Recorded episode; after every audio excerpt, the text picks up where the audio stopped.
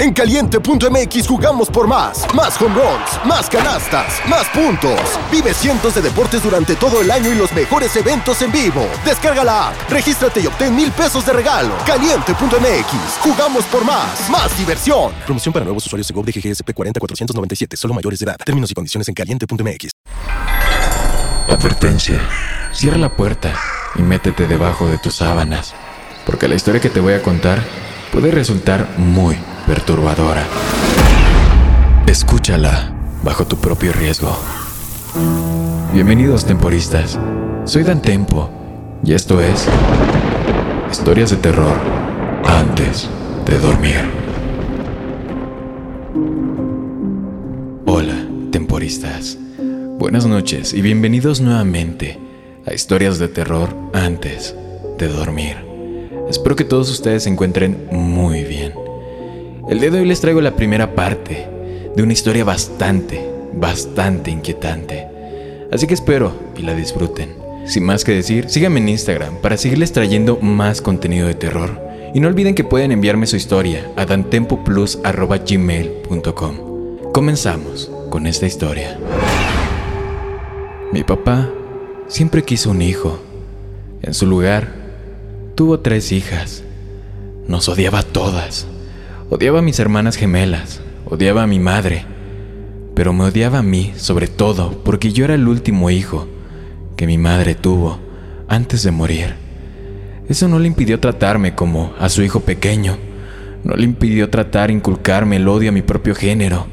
Deja de llorar, o terminarás como la malagradecida llorona de tu madre. Después de años de esa maldita basura, se sorprendió de que creciera como un marimacho. Creo que odiaba eso aún más porque yo solo era un recordatorio constante de lo que nunca llegó a tener. Mi madre murió cuando solo tenía 27 años, cuando yo solo tenía 4.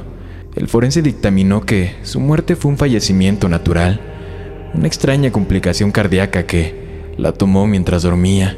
Sin embargo, mi papá dice que fue por la maldición de su familia. Cada vez que acudía a él, desesperada por obtener más información sobre una madre que nunca conocí realmente, no tenía mucho que decir. Estoy convencida de que solo estaba borracho desde el día que ella murió. Todas las mujeres de mi maldita familia mueren a los 27 años. Farfullaba entre eructos con el aliento apestando a cerveza rancia.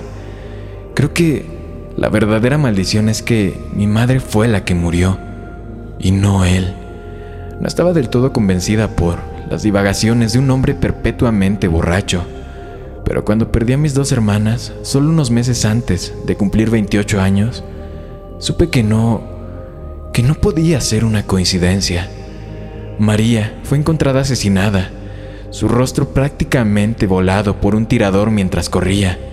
Joana se quitó la vida solo unos días después. Fui yo quien la encontró, colgada en el dormitorio de su apartamento cuando vine a recogerla para el funeral de María.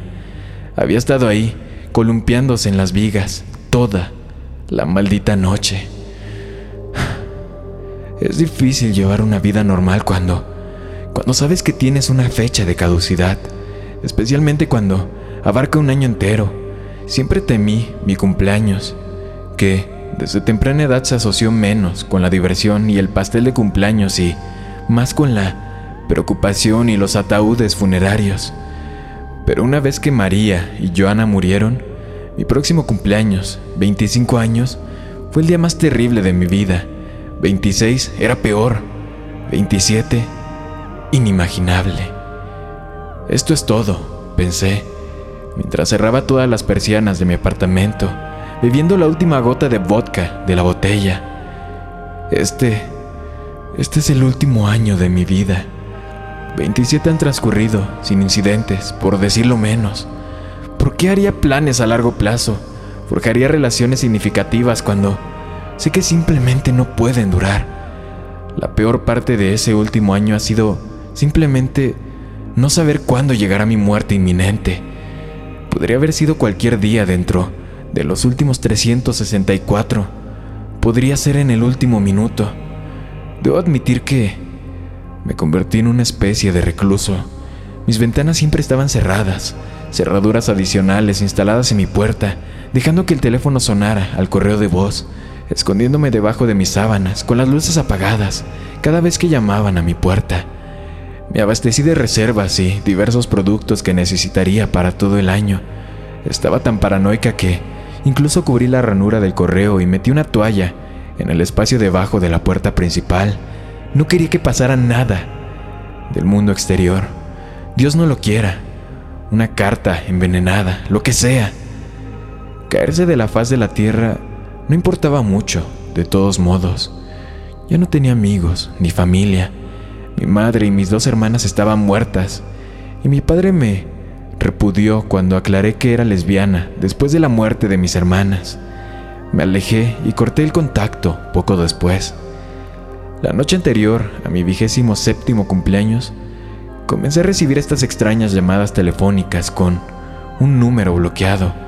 Siempre he tenido ansiedad por las llamadas telefónicas, así que lo dejo sonar. El número sigue llamando, al menos una vez al día desde el último año. Luego comenzaron los golpes, una vez por semana al principio, pero todo solo ha ido empeorando. Golpes de mi puerta cada vez más frenéticos. Convencido de que tenía algo que ver con mi muerte inevitable, el visitante desconocido me ha vuelto loca, especialmente durante la última semana. Anoche me preparé para ir a la cama sabiendo que mañana, hoy o ahora es el día en que cumpliré 28 años.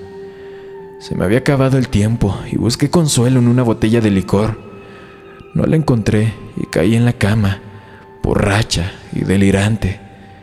Recé para que no llegara la mañana, aunque sabía que era inevitable. Eventualmente pude dormir, pero fue un sueño inquietante e insatisfactorio, el tipo de sueño en el que sientes que tienes un ojo abierto siempre, mirando a todos lados. Es por eso que me desperté rápidamente cuando la puerta de mi habitación se abrió con un chirrido temprano, en la mañana, antes de la primera señal de luz.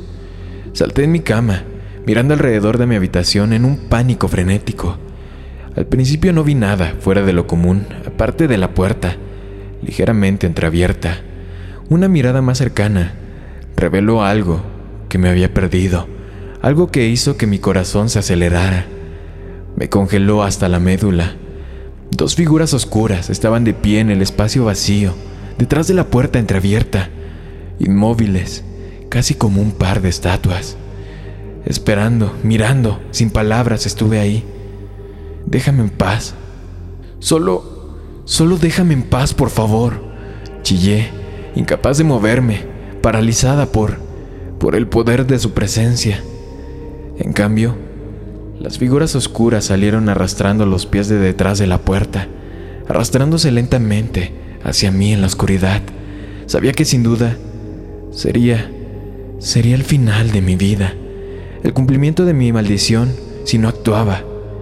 De repente, recordé los métodos de defensa personal que había inculcado en mi mente. Encendí la lámpara de la mesita de la noche para aturdir a los intrusos y Metí la mano debajo de la mesa para sacar el cuchillo que había pegado con cinta adhesiva ahí hace un año, un regalo de cumpleaños número 27, a mí misma. Sin embargo, tan pronto como la luz inundó la habitación, supe que la hoja afilada no sería de utilidad. Mis intrusos no eran un par de asesinos, al menos no humanos. A la luz amarilla de la lámpara, distinguí las entidades de las figuras oscuras eran mis hermanas.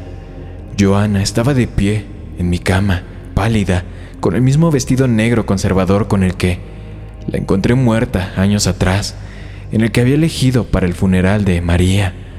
Su cabeza colgaba paralela a sus hombros, el cuello grotescamente doblado por su ahorcamiento. María estaba unos pasos detrás de ella. Solo, solo podía suponer que era ella, considerando la gravedad de sus heridas. Había sufrido una herida de bala en la cabeza, tan brutal que, que no pudimos verla después de su muerte, tan intensa que la había desfigurado por completo la cara. La mitad inferior de su rostro se había reducido a un pozo de sangre, su mandíbula apenas unida a un lado, su boca destrozada, con solo varios dientes clavados al azar en todo el desastre. Díganme, ¿por qué están aquí? Lloré, juntando mis rodillas contra mi pecho y apretándolas con fuerza. ¿Están, están aquí para, para llevarme? ¿Es eso? Gemí cuando Joana se inclinó sobre mí.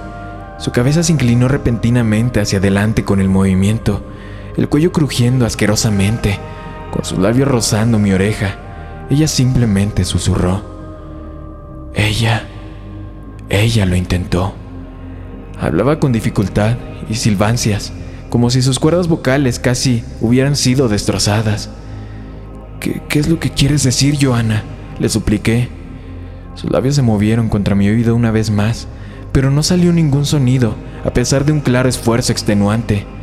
María intentó responder a mi pregunta, pero solo logró salpicar sangre de la herida abierta de su rostro, expulsando uno de los dientes que le quedaban al suelo, mientras su mandíbula se balanceaba precariamente, apenas aguantando. Levantó una mano y la cerró lentamente en un puño, antes de golpear con furia los nudillos contra el poste de mi cama. Los incesantes sonidos me sorprendieron. Me obligué a cerrar los ojos con fuerza y apreté las rodillas aún más contra mi pecho. Los golpes de María parecían aumentar de volumen, parecía continuar para siempre, hasta que finalmente se detuvieron. Abrí los ojos para encontrar que mis dos hermanas habían desaparecido, que la luz de la mañana había comenzado a filtrarse a través de las rendijas de mis persianas. Era poco, más de las seis de la tarde, del 7 de junio, el día de mi vigésimo octavo cumpleaños.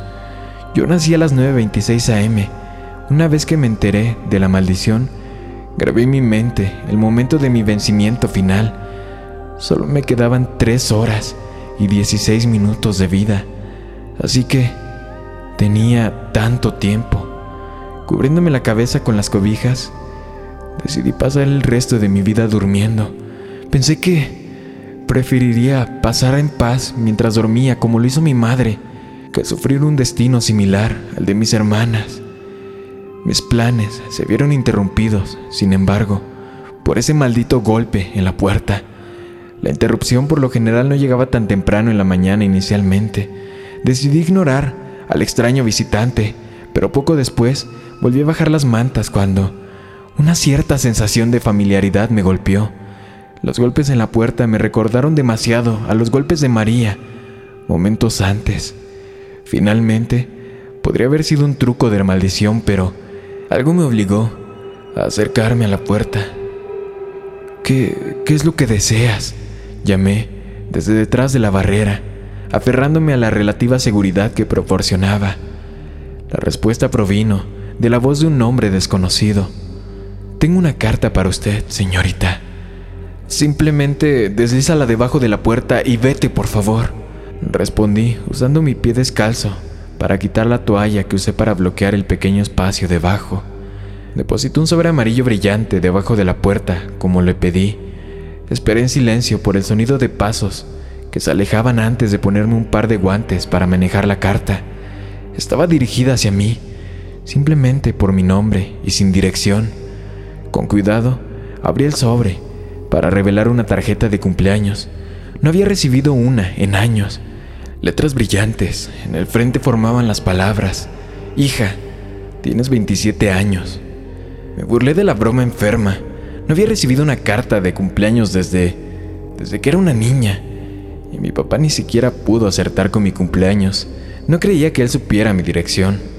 Lo rompí con cautela para leer el mensaje interior.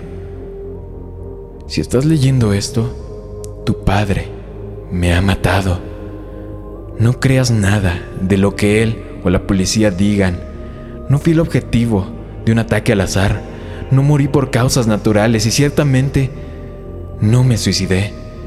Nunca te dejaría si tuviera la opción. La verdad es que morí porque encontré la verdad detrás de la maldición de mi familia y tontamente le dije a tu padre Estuvo involucrado todo el tiempo, plantado en mi vida por alguna sociedad secreta para erradicarme, para erradicarnos a nosotras. Lo que tenemos no es una maldición, es un regalo, un regalo de inmenso poder, el poder de sanar, pero igualmente el poder de dañar. Llegamos a nuestro poder a los 28 años, número asociado con la independencia, el liderazgo y, la autosuficiencia, una era en la que podemos manejar la responsabilidad que inevitablemente conlleva tal poder. Es un número fuerte y obtendrás una gran fortaleza, aunque siempre has sido una chica fuerte. Yo confío en ti. Espero que hayas llegado hasta aquí, pero al mismo tiempo, sé que lo has hecho. Siempre fuiste una niña luchadora durante los cuatro años que tuve el placer de conocerte, de amarte. Nunca dejes que nadie te diga qué pensar o qué hacer, especialmente tu padre. Feliz cumpleaños, hija. Te amo. Atentamente, mamá. Cerré la tarjeta suavemente, pensando en las palabras forzadas de mi hermana. Mamá había tratado de advertirles, pero no escucharon. Las piezas del rompecabezas encajaron en su lugar. Mi padre debe haber asesinado a María y a Joana.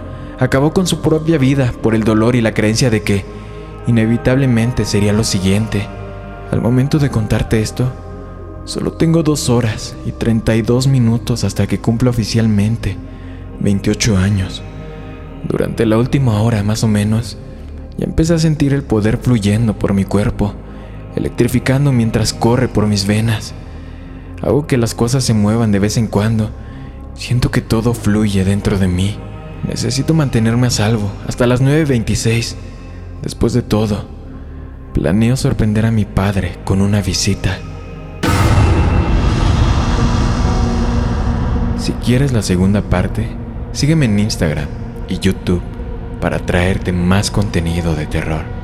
Sin más que decir, buenas noches, querido amigo y amiga mía.